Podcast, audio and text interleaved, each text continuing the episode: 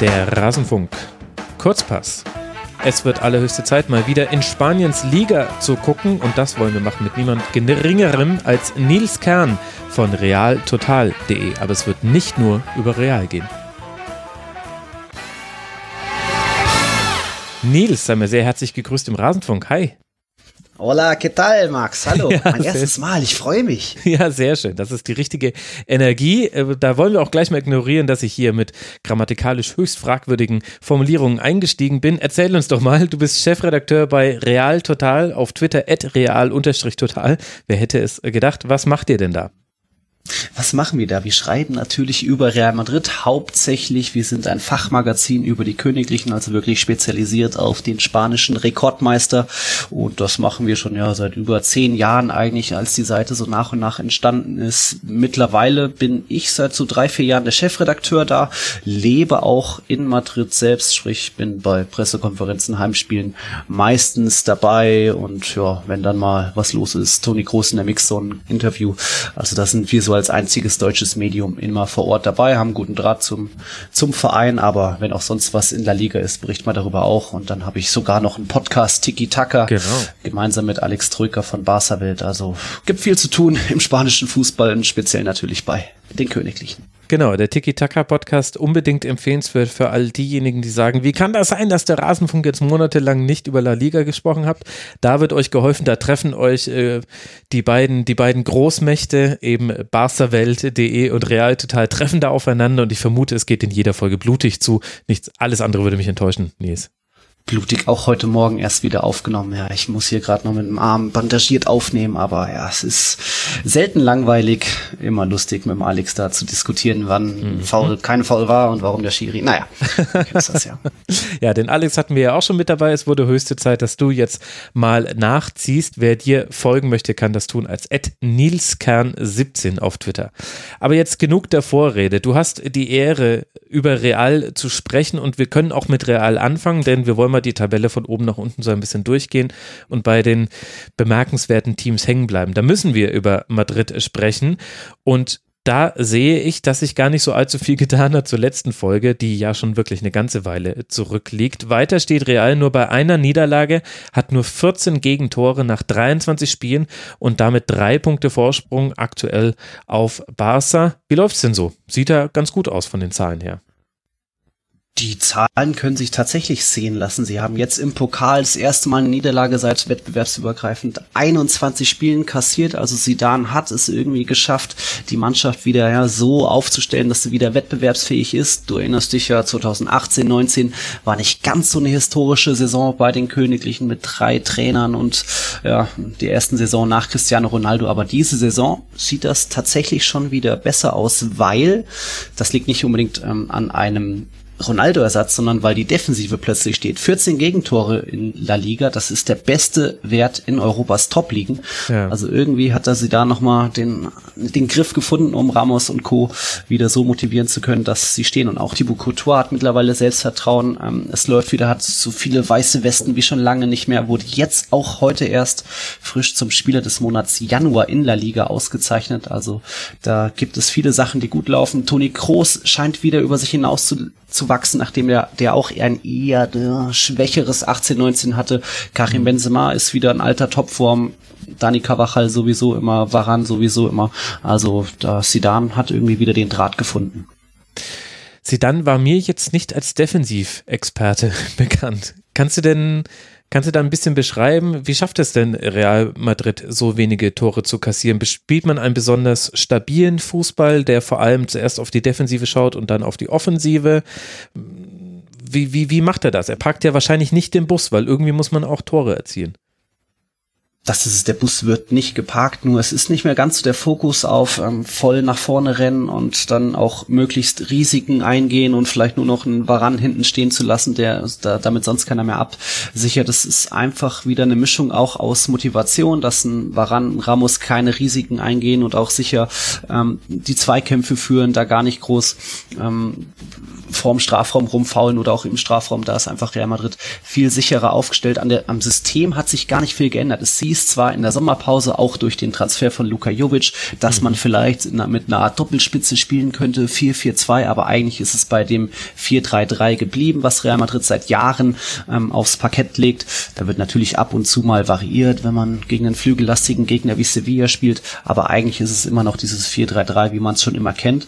Und so gesehen ähm, hat sie dann auch eine kleine Schwachstelle vielleicht erkannt in der Viererkette. Das war dann doch oft Marcelo in den letzten Jahren, der jetzt auch mhm. ein bisschen in, in die Jahre gekommen ist, sage ich mal. Dem wurde jetzt mehr und mehr durch Neuzugang Ferland Mendy, der kam aus Lyon, der Rang abgelaufen. Also er sorgt schon mal für eine ja, defensive wichtige Komponente, weswegen ähm, die die Gegner durch die durch Reals linke Seite nicht mehr so oft durchbrechen. Auch Ramos hat sich wieder ein bisschen gefangen, ist zwar jetzt auch schon äh, bisschen alt mit seinen 33 Jahren, aber ja, wie gesagt, hat sich nochmal gefangen, war ran, nach wie vor Weltklasse, auch Cavachal wieder zu alter Topform gefunden, jetzt mehr oder weniger auch konkurrenzlos, hat ja auch eigentlich ähm, Otto de Sola, der zum FC Bayern gegangen ist, kaum eine Chance gelassen, da mal mhm. zu spielen, weil er selbst einfach ähm, wieder ja, in Form ist und so kommt das dann zu, zusammen, auch weil dazu noch kommt, dass ein Casemiro wohl der vielleicht beste Saison äh, beste Matrilene in dieser Saison ist, was zumindest unsere Noten bei Real Total angeht und auch sonst schon allerlei Auszeichnungen von La Liga bekommen hat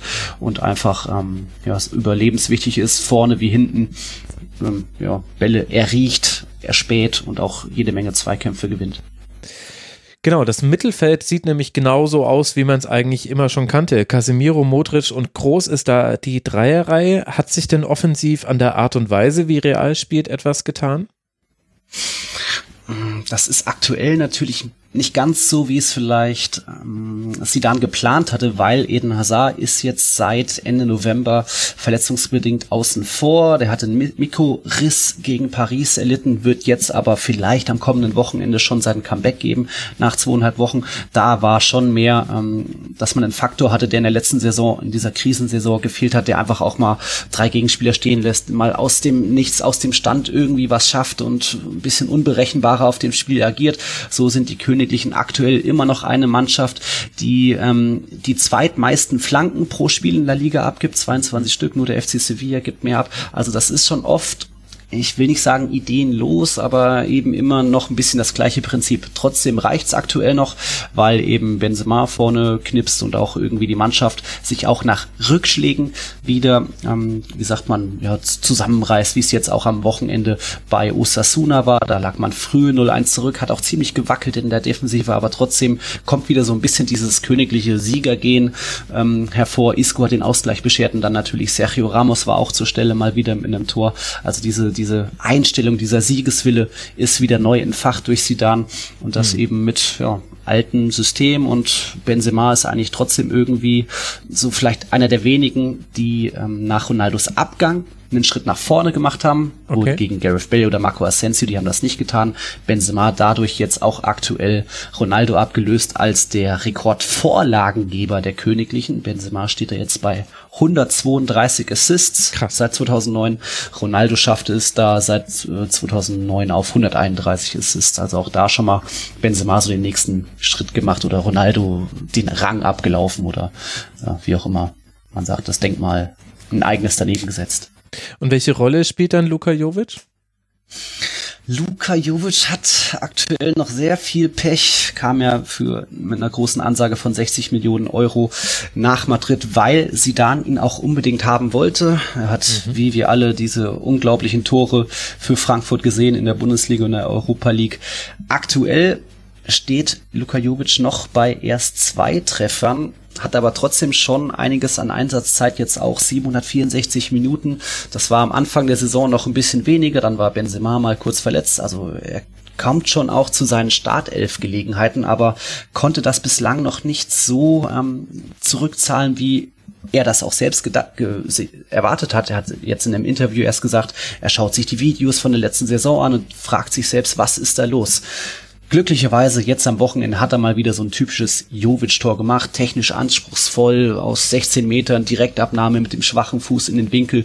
Das konnte sich sehen lassen und man, die Fans in Madrid, mit denen ich so rede, die wissen schon auch, dass er eigentlich ein absoluter Killer ist.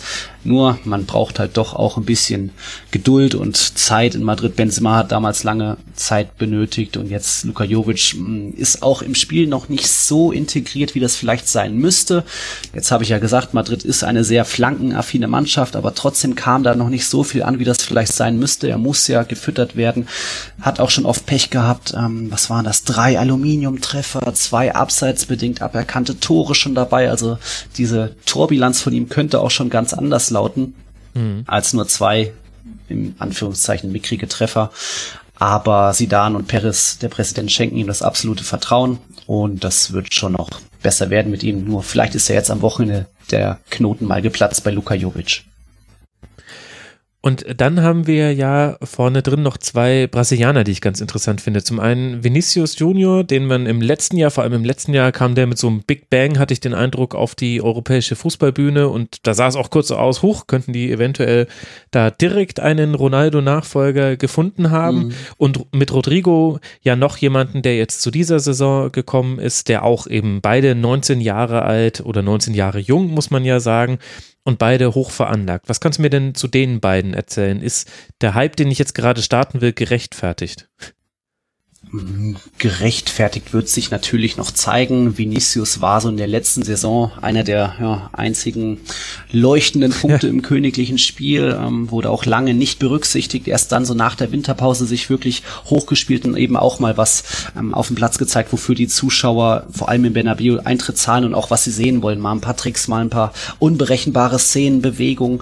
Das hat Vinicius damals absolut gezeigt in der vergangenen Saison. Jetzt aktuell scheint ihm Rodrigo mehr oder weniger bisschen den Rang abgelaufen zu haben. Zumindest ist Rodrigo in seiner Debütsaison hinter Benzemas 18 Toren mit sieben Treffern der mhm. ja, zweitbeste Torjäger der Königlichen.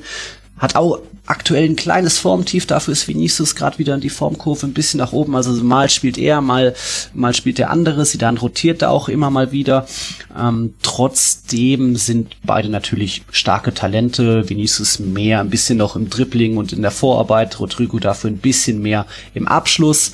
Da hat äh, Vinicius schon einige Chancen liegen lassen. Trotzdem hat, ist man da, da auch sehr geduldig mit den beiden. Es ist natürlich in Madrid auch immer schwierig mit dem Druck und dann wird auch schnell mal Fans kritisieren viele auf Social Media und dann, wenn da so ein Marker-Cover kommt mit irgendwie Flop Vinicius oder so, ist das auch nicht gerade unterstützend. Mhm. Da hatte Vinicius auch schon oft emotionale Torjubel gezeigt, so halb mit Tränen schon nach einem Tor, nach einem Treffer. Ähm, es sind große Talente. Ich sag mal noch nicht, dass da jetzt direkt die nächsten Mbappé, Sancho und Co. Karäter kommen. Im Endeffekt hat Real Madrid für beide jeweils 45 Millionen Euro hingelegt. Mhm. Und ähm, das ist auch so ein bisschen die Strategie der Königlichen, ähm, nicht mehr fertige Weltstars zu kaufen, wie das vielleicht noch nach der Jahrtausendwende möglich war mit Zidane, Figo, Beckham, Ronaldo und so weiter, weil eben jetzt auch viel mehr ähm, ja, Potenzial im Markt steckt oder viel mehr Mitbieter. Es gibt City, Paris, die können genauso ein hohes Gehalt bieten. Deswegen mhm. ist Madrid da seit Jahren, holt sich junge Spieler. Ein Asensio kam sehr jung, ein Varan kam sehr jung, ein Casemiro kam als No-Name. Aktuell ist da auch so ein, ein Name wie Federico Valverde hervorzuheben mit seinen 21 Jahren. Der kam für auch nur 5 Millionen, glaube ich, ist aktuell Stammspieler. Also Madrid fährt da mit dieser Strategie schon ganz richtig. Ab und zu klappt das nicht. Mal ist das ein Lucas Silva oder ein Asia Iara Ramendi, Theo Hernandez, der jetzt bei Milan aufblüht, wo es eben nicht so klappt, aber Vinicius Rodrigo sind auf einem guten Weg, haben aber natürlich noch einen weiten vor sich. Mhm. Und mit Manchester City als Mitbietenden und mit Paris als Mitbietenden um die Weltstars hast du ja auch schon zwei Champions League-Gegner von Real Madrid angesprochen. Die einen hatte man in der Gruppe, da gab es ein 0 zu 3 in Paris und dann ein 2 zu 2 zu Hause. Und die anderen sind jetzt der Gegner im Champions League Achtelfinale. Mich hat dieses Copa del Rey aus im Viertelfinale, Viertelfinale gegen Real Sociedad äh, gewundert, vor allem in der Art und Weise des Entstehens. Also da vier Tore zu kassieren und dann mit drei zu vier rauszugehen, das ist jetzt nicht so typisch für Real Madrid. Wie würdest du denn jetzt deren Situation international einordnen? Copa del Rey ist nicht der wichtigste Pokal. Der wichtigste Pokal ist die Champions League. Da wartet jetzt aber halt mit Manchester City die eine Mannschaft, die also wenn sie noch irgendwas reißen will, dann in der Champions League etwas reißen muss. Ja, da sprichst du was Gutes an, vor allem auch nochmal kurz zum Pokal aus. Ich habe ja vorhin gesagt, Zidane kann die Jungs wieder motivieren und sie mhm. sind wieder voll im Saft und haben Lust, Titel zu gewinnen. Das hat man in der Copa in dem Spiel nicht gesehen. Da hat Zidane vielleicht auch ein bisschen zu viel rotiert und auch der, ja, wie gesagt, wichtigste in der Saison, Casemiro, hat sogar angeschlagen, mit Grippe gefehlt. Also mhm. da kam einiges zusammen. Sie kamen noch fast zurück. Real Sociedad hat ja 3-0 geführt und am Ende war es dann noch ein 4-3. Lief einiges blöd, aber eigentlich ist das, na gut, dann sind wir halt wieder in der Copa ausgeschieden. Den, die gab es jetzt in diesem Jahrtausend eh erst zweimal. Dafür gibt's eben wirklich den Fokus auf die beiden wichtigeren Titel, auf die Liga. Da haben die Königlichen auch jetzt keine so positive Bilanz in diesem Jahrtausend. Da hat Barca einige Titel zuletzt gewonnen und natürlich die Fans gieren immer nach der Königsklasse. Also Copa ist schade, aber alles andere als ein Hals- und Beinbruch. Und jetzt, ja, Champions League äh, gegen City, das ist natürlich das attraktivste Duell auch in diesem Achtelfinale, sag ich mal, weil eben es die einzige Paarung ist, wo wirklich zwei Titelkandidaten aufeinandertreffen. Bisher die Königlichen mehr oder weniger positive Erfahrungen mit City gemacht. Da ist man sich mal im Halbfinale mhm. begegnet in Sidans erster Saison, als es dann direkt zum ersten Champions League Titel reichte. Also so ein bisschen positive Gefühle. Trotzdem natürlich äh, wird das ein spannender, enger Kampf, aber man hat Madrid jetzt wieder die Hoffnung, dass äh, Eden Hazard zurückkommt, mit dem man jetzt auch schon mhm. die letzten, was waren es, acht Ligaspiele alle gewonnen hat. Also es läuft schon auch ohne Hazard, auch die, ohne diesen ähm, ja, unberechenbaren Faktor auf der Außensbahn. Trotzdem läuft's und ja, City ist, kann eigentlich da er ist natürlich genauso motiviert bei so einem Rückstand auf Liverpool. Also es wird dann auch voll und auch endlich mal wieder laut im Bernabeu. Die Fans haben auch äh, extrem Lust auf dieses Spiel. Da auch, hat man auch 18, 19 gesehen, dass das Stadion kaum noch gefüllt war, weil alle ja, satt waren und genug gesehen haben in den Jahren davor. Und jetzt dieses Jahr ist es wieder soweit, da kann Real wieder angreifen. Gut, das werden wir mit Interesse verfolgen, was da in der Champions League äh, passieren wird. Dann lass mal über Barca sprechen, bei allem, was wir über Real Madrid äh, gerade gesagt haben und bei allem, was bei Barca zu sehen ist, nämlich schon vier Niederlagen und vier Unentschieden, sind es trotzdem nur drei Pünktchen Rückstand auf Real. Mhm. Wie schätzt du da die Situation ein? Da gab es ja jetzt im Januar den großen Trainerwechsel beim mhm. FC Barcelona. Also Ernesto Valverde musste als Tabellenführer gehen. Dann kam Kike Setien und plötzlich sind die königlichen Tabellenführer. Das hat sich schon von der Formkurve her mehr oder weniger angebahnt. Im Endeffekt war es dann eine 0-2-Pleite von Barca in Valencia, wo man absolut mal verlieren kann, die da den Tabellenwechsel oder Wechsel an der Tabellenspitze herbeigeführt hat. Ähm, unter Setien läuft es eigentlich ganz okay. Es gab jetzt schon fünf Sie Siege in sieben Spielen. Ähm, er versucht wieder ein bisschen mehr auf dieses alte, äh, alte Barca-Tugenden aller Johann Cruyff äh, hinzugehen. Es gab da schon Spiele mit über 1000 Pässen, mit denen man sich dann ganz stolz gewappnet hat. Okay. Nur ist das noch nicht wirklich in offensiver Gefahr umgemünzt oder das war jetzt aktuell noch nicht zu sehen. Jetzt am Ende bei Betis auch schwieriges Feld, 3-2 geworden nach zweimal ähm, Rückständen. Also da auch ein, ein, Zeichen von der Mannschaft her gezeigt, von wegen, sie, sie sind wieder eine Einheit und kämpfen wieder. Alles meckern auf hohem Niveau. Sie sind ja durch die Champions League auch durchmarschiert und immer noch, wie gesagt, drei Punkte hinter dem Tabellenführer. Aber da ja, gibt's schon einige Baustellen, auch durch Verletzungen. Luis Suarez fällt jetzt noch zwei, drei Monate verletzt aus. Mhm. Usman Dembele muss jetzt operiert werden, wird wohl auch in dieser Saison nicht mehr auf dem Platz stehen. Deswegen könnte es sogar sein, dass Barca ausnahmsweise ähm, noch einen Stürmer verpflichten darf, weil sie aktuell nur noch Griezmann, Messi und den, wie alt ist er, 18-jährigen oder 17 Ansu Fati vorne hat, 17. Also ziemlich dünn vorne besetzt. Ähm, da gab es dann eben jetzt auch das Pokal aus, wie die königlichen Barca unglücklich in Bilbao ausgeschieden. Mhm. Und ja, man, man, man setzt so ein bisschen auf die alten Tugenden, viel Ballbesitz, viele Pässe, wenig Flanken, wenig lange Bälle, so ziemlich das Gegenteil zu den Königlichen, aber da ist es auch das Gegenteil zu Real Madrid. Man hat hier eine sehr schwache Defensive. Also Piquet merkt man das Alter deutlich an, hat jetzt auch schon zehn gelbe Karten mit seinen 33 Jahren. Da gibt's allein aus dem Kuppe aus gibt's eine berühmte Szene von ihm, wie er einfach Iñaki Williams nur noch stoppen konnte, indem er sich sekundenlang an sein Trikot gehangen hat. Die, die Jungs wackeln oft hinten drin. Longley ist jetzt auch nicht unbedingt Welt, absolute Weltklasse hm. und dadurch dann 28 Gegentore an 23 Spieltagen. Das ist viel zu viel für Barca's Ansprüche. Trotzdem, dadurch, dass sowohl Real Atletico ähm, regelmäßig mal oder mal für einen Unentschieden oder Patzer gut sind, sieht es in der Tabelle noch ein bisschen eng aus und Barca und Real sind noch nicht von, äh, komplett davon gezogen, wie das vielleicht in den letzten Jahren der Fall war. Ja. Aber bei einer Sache bin ich hellhörig geworden. Was meinst du mit, sie dürfen jetzt vielleicht noch einen äh, Stürmer nachverpflichten? Also ist das Transferfenster schon zu in La Liga, so wie hier in der Bundesliga? Ja, das ist schon zu, aber in La Liga gibt es eine Sonderausnahmeregelung. Wenn ein Spieler fünf Monate ausfällt, dann ist ein Verein, ähm, dann darf ein Verein ähm, Ersatz holen, allerdings nur innerhalb von La Liga oder einen vertraglosen Spieler und der darf dann auch nur für die nationalen Wettbewerbe angemeldet werden. Sprich, sollte Barca jetzt bei Levante, Osasuna, wo auch wo wildern, dann ja. dürfte dieser Stürmer nicht in der Champions League spielen. Ähm, dazu auch eine mehr oder weniger interessante Sache. In Spanien, die Arbeitsverträge haben alle eine Ausstiegsklausel. Also ist das, mhm, könnte genau. man nicht mal sagen, welcher Verein ist schon so blöd und gibt jetzt seinen Top-Torjäger her. Da werden aktuell einige Namen gehandelt, wie der Loren Moron von Betis oder ich glaube auch William José von Real Sociedad wurde gehandelt. Also eigentlich alle Spieler, die gerade mindestens so um die zehn Tore knapp da, darunter liegen, könnten da gerade gehandelt werden. Und wenn die irgendwie eine 50, eine 60 Millionen in, als Ausstiegsklausel in ihrem Vertrag haben, dann könnte Barca dazuschlagen, sofern man sich natürlich mit dem Spieler einigt. Und Ist darf dann Suarez auch für diese fünf Monate nicht, nicht spielen? Hm, Suarez ist da jetzt nicht betroffen von der Regel. Der fällt jetzt nur drei, vier Monate so, aus. Okay. Ist jetzt auch schon einen Monat weg. Aber Dembele ist es jetzt. Der Ach war so, jetzt ja. auch schon zwei Monate außen vor und jetzt wird er operiert. Also da gibt's auch jeden Tag nochmal eine neue Wasserstandsmeldung. Und es ist gibt ja jetzt auch keine offizielle Bestätigung, dass Barcelona Gebrauch von dieser Regel nehmen wird. Mhm. Es ist nur einfach wahrscheinlich und deswegen ähm, ein bisschen Geschmäckle von Wettbewerbsverzerrung so diese Regel fand zuletzt Anwendung, ich glaube, das war vor zwei Jahren, da hat Real Sociedad plötzlich seinen Torhüter verloren und durfte dann noch einen Ersatztorhüter verpflichten. Da ist das absolut sinnvoll natürlich.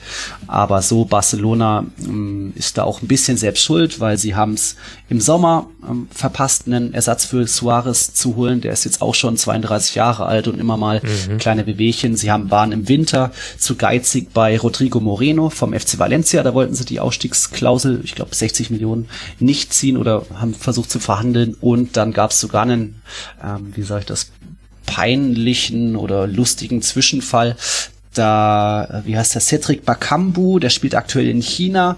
Mit dem hatte man sich schon mehr oder weniger geeinigt oder gesagt, hier komm mal nach Barcelona, wir, Vertrag kriegst du dann schon. Und dem hat man dann auf dem Weg im Flugzeug doch noch abgesagt. Also das hat der, der Spieler dann selbst getweetet und bei Transfermarkt äh, steht er dann äh, wurde dann als fast zu Barcelona gewechselt eingetragen. Also es sind schon viele ähm, Dinge, wo es auch bei der, in der sportlichen Führung von Barcelona aktuell kriselt. Wir hatten vorletzte Woche so eine kleine öffentliche Auseinandersetzung zwischen Sportdirektor Abidal und Legende Messi, die da nicht so ganz ähm, einer Meinung waren.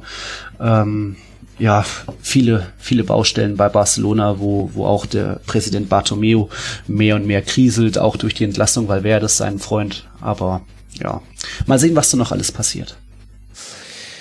Das ist wieder eine Regel, von der ich nicht wusste und bevorzugt natürlich diejenigen, die dann die Kohle haben, diese Ausstiegsklauseln auch zu ziehen. Aber so ist es eben. Es ist eine andere Liga, es sind andere Sitten. Äh, Barca jetzt mit äh, drei Punkten hinter Real und da ist ja tatsächlich irgendwie dann doch alles noch drin, auch wenn man äh, das vielleicht so gar nicht erwartet hätte.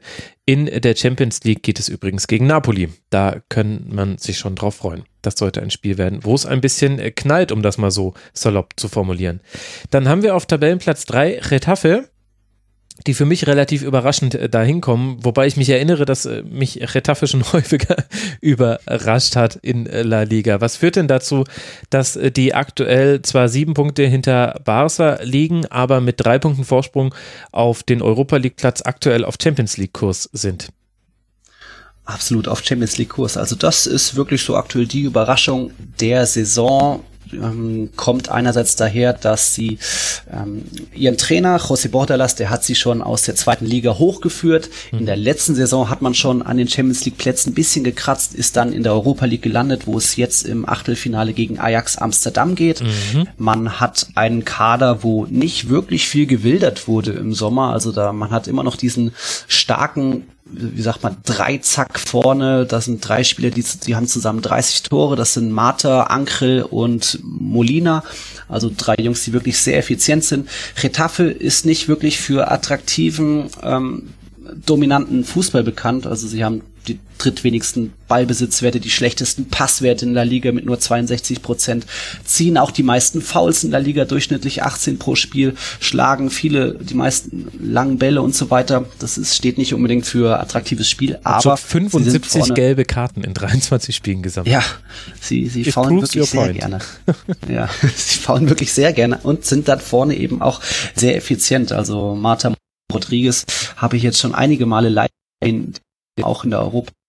Die lassen nicht viele Chancen aus und dann hat das jetzt auch am Wochenende wieder zu einem dann nicht so überraschenden 3-0 Erfolg über Valencia geführt, ja. die da wirklich teilweise an die Wand geht. Ähm, Real Madrid auch Mühe und Not. Ne? Das war das 2-0-Sieg, glaube ich. Also die sind zu Hause in absolut und jetzt eben durch die Kontinuität mit dem Trainer und auch einem Kader, der nicht so viel wo sich nicht so viel verändert hat, ist man, steht man da jetzt auch dann doch irgendwo verdient auf Rang 3. Ob man das so halten kann, mal sehen. Bei Atletico kommt jetzt Diego Costa zurück und so weiter. Mhm. Aber Getafe wird sich wohl in Europa halten. Und eine der Fragen, warum da nicht so gewildert wurde, zumindest wenn es um diesen Dreizack geht, beantwortet vielleicht ein Blick aufs Alter dieser Dreizacken diese Frage. Marta ist 31 Jahre alt, Angel ist 32 Jahre alt und Jorge Molina ist 37 Jahre alt. Ja, das sind absolute Recken.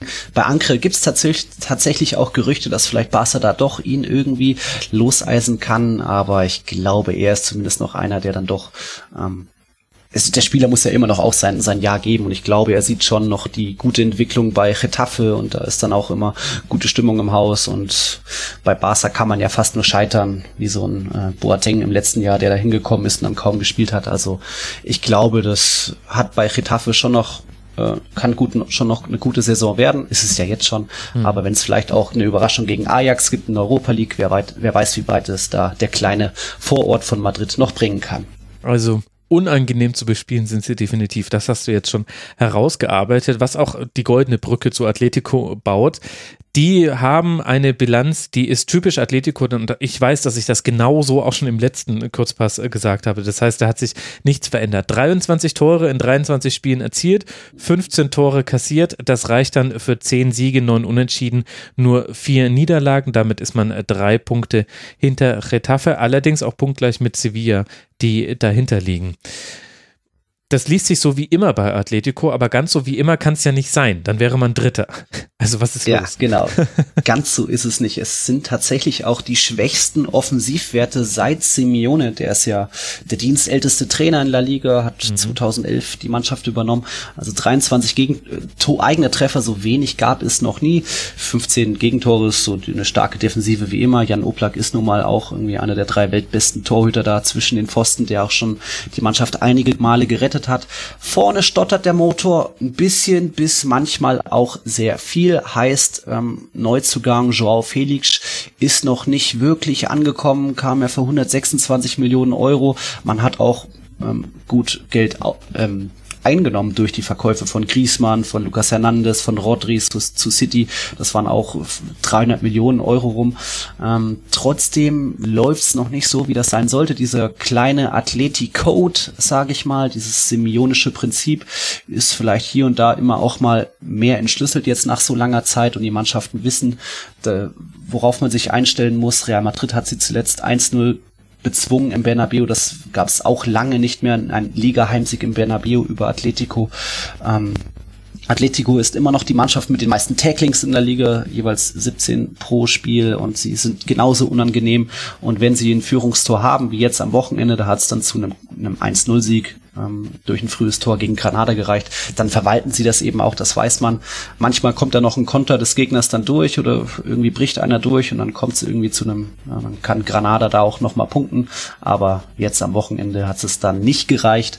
Also sie sind unangenehm, aber trotzdem vorne stottert es oft. Morata erst sieben Tore, Costa jetzt lange verletzt gewesen. Ankrel Correa rettet da immer mal, ist noch für ein Türchen gut, aber Joao Felix eben noch gar nicht wirklich da, noch nicht so angekommen. Und ja, es läuft einfach noch nicht so wirklich rund. Vielleicht gibt's dann gegen Liverpool in der Champions League eine Überraschung, mhm. aber ähm, die, die, die kritischen Stimmen gegenüber Simeone, sie werden lauter. Gut, wobei äh, gefühlt ist dieses Crescendo schon seit zwei Jahren so ein bisschen im Anmarsch. Wer weiß, wie laut die Stimmen da noch werden können. Also, dass äh, Felix nicht gleich äh, Griesmann ersetzen kann, das wundert einen jetzt bei der Bedeutung, die Griesmann hatte, nicht unbedingt. Welche Rolle spielen denn dann Verletzungen, wenn ich mir die drei Mittelstürmer, die nominell für Atletico die Tore schießen könnten, angucke, dann haben wir eben Felix, der sich jetzt äh, verletzt hat.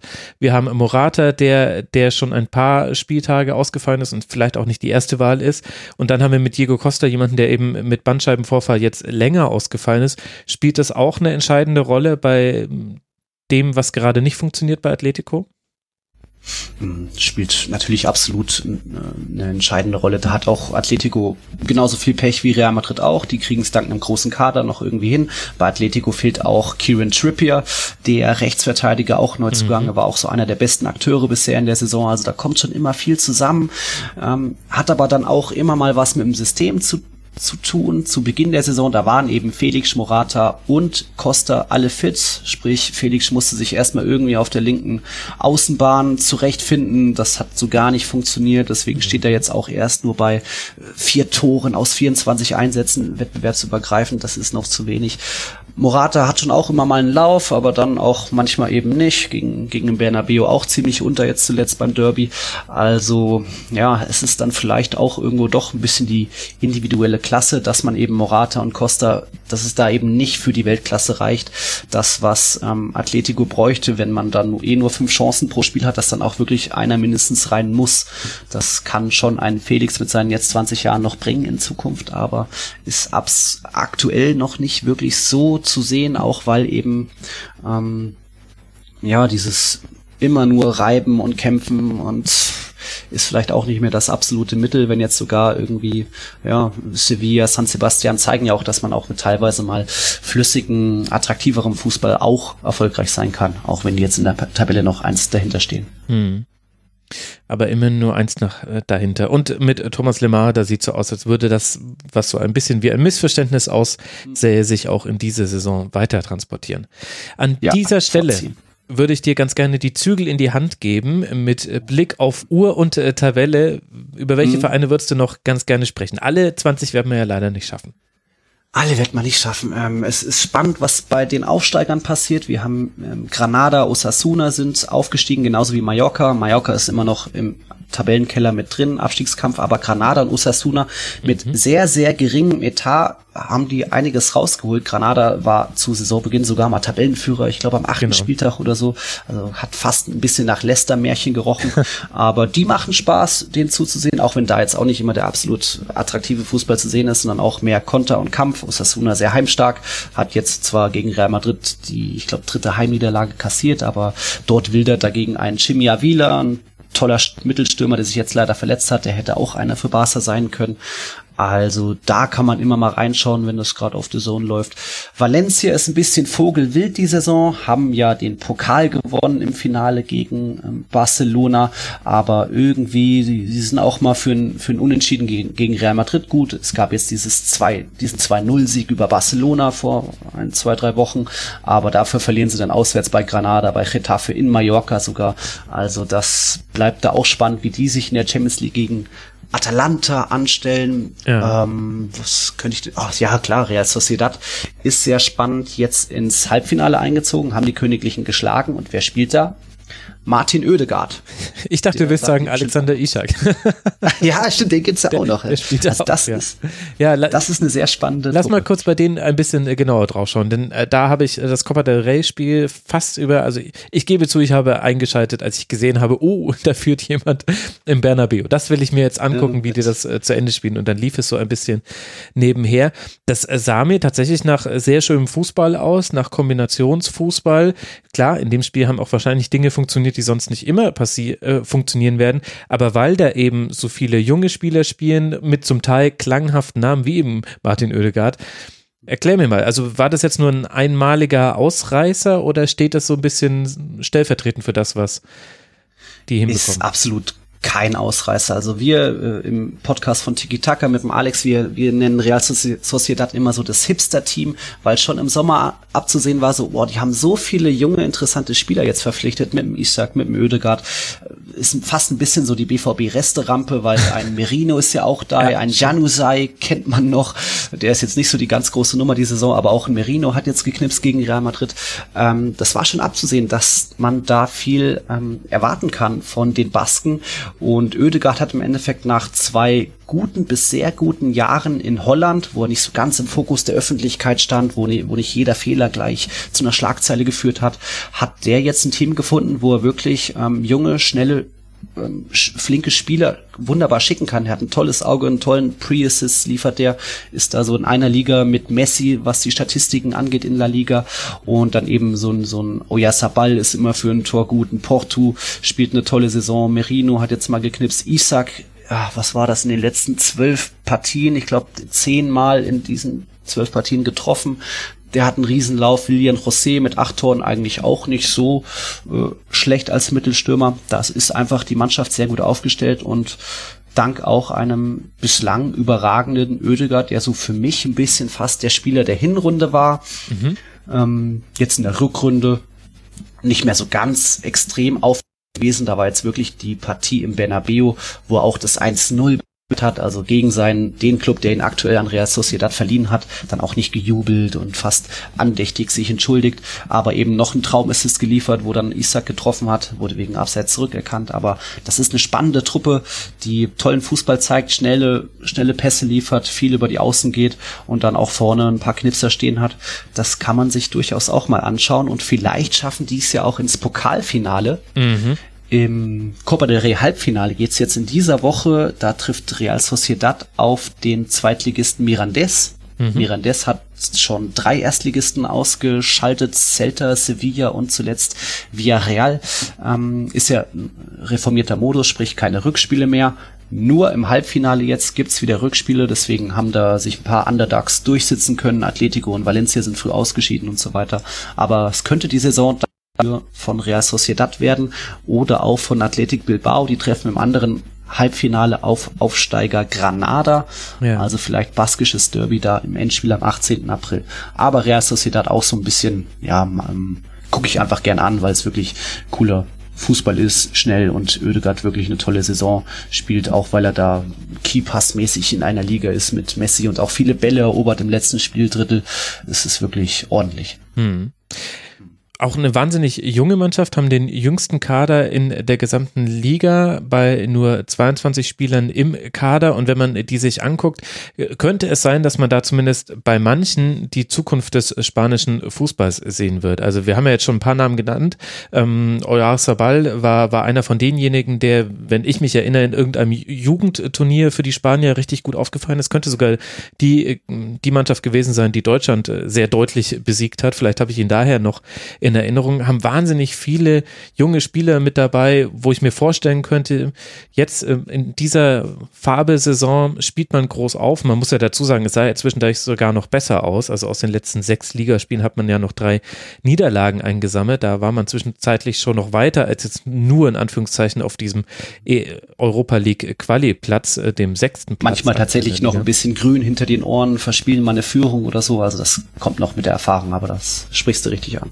Ja, und das finde ich aber das Spannende. Also du hast ein paar erfahrene Spieler mit drin. Also Nacho Monreal äh, kickt da einfach auf hinten links. Äh, den, den kennen wir alle noch ja, von, von, Arsenal. Arsenal. Äh, und, und ja, dann, dann mit äh, Zurutusa noch jemanden im Mittelfeld, wobei er eigentlich, glaube ich, nicht so die große Rolle gespielt hat, wenn ich es richtig ähm, jetzt verfolgt habe. Aber dann halt diese ganzen Jungen, wo man halt wirklich sagt, ja, spannend, das könnte ein, das könnte ein Sprungbrett für die sein. Wer weiß, wo man an Udegaard dann noch sieht. Wer weiß, wie es jetzt mit Alexander Ishak weitergeht. Und dann eben diesen ganzen jungen Spaniern, wo ich mir auch also wo ich mir vorstellen könnte, dass auch der ein oder andere da bei der Europameisterschaft auf einmal im Nationalteam auftaucht und man sich fragt, huch, wo kommt denn der auf einmal her? Und dann ist die Antwort, ja, von Real Sociedad, du hast zu wenig La Liga geguckt absolut möglich. So ein Merino, ein Porto, ein Oyasabal haben wirklich eine gute Saison, könnten da auch in Luis Enriquez erweiterten Kreis nochmal kommen. Da ist er jetzt wieder zurück im Amt, hat da jetzt noch nicht viel verlauten lassen, wen er wann, wie, wo mal sehen will. Aber Martin Oedegaard wird noch, der Stern wird noch weiter aufgehen. Da gibt es mit Real Madrid die Vereinbarung, dass er auf zwei Jahre verliehen wird, sprich erst 21 im Sommer zurückkehren soll zu Real Madrid und dann kann er da auch wirklich das, das Gesicht der, neu, der nächsten Jahre sein, so gemeinsam mit so jungen Spielern wie einem Fede Valverde oder auch einem Vinicius, auch einem Rodrigo. Also Oedegaard macht Spaß zuzuschauen und wenn, wenn ihr da mal, liebe Zuhörer, beide so die Gelegenheit habt, einfach einschalten, Ödegard gucken, macht Spaß, lohnt sich. Isaac genauso. Mal sehen, ob der nochmal zurückkehrt zum BVB oder ob der sich da in La Liga festsetzt. Ja, man hört so ein bisschen äh, das Funkeln in deinen Augen heraus als Realfan, kann man das gut nachvollziehen. Und für all diejenigen, die sich diese Frage genauso wie ich gestellt haben, wie alt ist eigentlich Ödegard? 21. Also immer noch wahnsinnig jung. Einfach ein spannendes Team. Gibt es noch äh, jemanden, über den du gerne noch äh, sprechen wollen würdest? Mm, es ist natürlich auch der Abstiegskampf gerade extrem spannend in der Liga. Also man kann, es gibt da nicht mal einen, der sich schon weit abgesetzt hat, wo man sagen kann, ja gut, die sind schon sicher weg. Da stehen wirklich die drei aktuellen Abstiegsplätze sind mit drei Teams besetzt, die alle jeweils 18 Punkte haben. Mhm. Ähm, Espanyol, Leganés und Aufsteiger Mallorca kämpfen da noch ums Überleben. Celta Vigo gerade aus der Abstiegszone raus. Bei Espanyol ist spannend. Die haben, haben eh die schwächste Hinrunde aller Zeiten hinter sich. Ich glaube auch in der Liga insgesamt. Ähm, erst einen Heimsieg, ähm, die schlechteste Defensive mit 40 Gegentoren, um, sind aber dafür in der Europa League weitergekommen, treffen da auf die Wolverhampton Wanderers, bisschen widersprüchlich. Aber es also sprich ein spanisches gegen ein portugiesisches Team für alle, die die Premier League ein bisschen verfolgen. Mhm. okay. Ähm, da war jetzt aber ist durchaus abzusehen, dass Espanyol aus Barcelona die Klasse noch halten wird, denn die haben irgendwie asiatische Beteiligung finanzmäßig, die ich auch nicht ganz, diese Konstrukte nicht ganz verstehe oder durchschaue, aber da steckt noch eine finanzielle Macht dahinter. Deswegen konnte man im Winter unter anderem einen Raúl de Thomas holen. Ex-Matrilene war jetzt halbes Jahr bei Benfica Lissabon, hat dort nicht wirklich funktioniert und jetzt ist er bei, ben, äh, bei Espanyol, fünf Spiele, jedes Mal genetzt, fünf Tore insgesamt schon, also der wird die bestimmt noch da rausholen. Okay. Ähm, und dann mal sehen, ob es dann für Eber äh, den 16. aktuell noch eng wird oder so, aber Espanyol dürfte das noch schaffen. Leganes, Mallorca, hm, da wird es wohl eher eng, die haben dann auch eher geringere finanzielle Mittel noch kleinere Kader, aber mit Espanyol dürfte noch zu rechnen sein und dann vielleicht auch in der Europa League mit einem Raul de Thomas vorne. Hm. Ja, das ist schon interessant. Also ordentlich Geld investiert. Also allein Raul de Thomas laut transfermarkt.de mit 20,5 Millionen. Dann noch mit Adrian Embarba, einen Rechtsaußenspieler für 10 Millionen von Rayo Vallecano geholt. Mit Leandro Cabrera, einen Innenverteidiger aus Getafe für 9 Millionen. Also da hat man wirklich gekleckert äh, und nein, nicht gekleckert, sondern geklotzt. So rum heißt es ja bei Espanyol. Ja. Die ja Deswegen tatsächlich, ich habe ich es nochmal nachgeguckt, die sind ja ein richtiges Urgestein. Also das letzte Mal in der zweiten Liga haben die 1993, 94 gespielt. Das wäre tatsächlich etwas äh, sehr beeindruckendes im negativen Sinne, wenn man da absteigen würde. Aber du hast es ja schon eingeordnet, sieht jetzt nicht so aus. Das war mir jetzt auch nicht neu, aber war ihm jetzt auch nicht so bewusst. Die haben jetzt auch schon ähm, alle auf der Trainerposition auch schon einiges getan. Seit Juno gab es vier verschiedene Trainer. Also Rubi wurde im Sommer abgeworben von Betis, dann kam Gallego, der wurde dann im hm. Herbst oder so durch Pablo Machina ersetzt und jetzt eben seit Dezember, glaube ich, äh, Abelardo im Einsatz, ein Ex-Barca-Spieler, der auch so ein bisschen für mehr äh, effizienteren, kämpferischen Fußball bekannt ist. Das dürfte schon noch reichen, um da Espanyol zu retten. Wäre schade, weil es ist auch ja absolut ein Traditionsverein.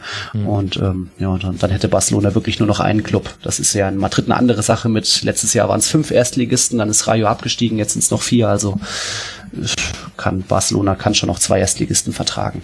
Ja, Tatsächlich waren sie nur eine Saison in der zweiten Liga. Ansonsten seit Liga-Gründung, zumindest so wie ich es jetzt gerade hier sehe, immer mit dabei. Der HSV der spanischen Liga, um es mal so zu formulieren. Äh, dann haben wir Leganes und. In der Liga gibt es aber drei echte HSVs. Kennst du die? Naja, drei, das werden wahrscheinlich Real, Barça und. Ja, ja.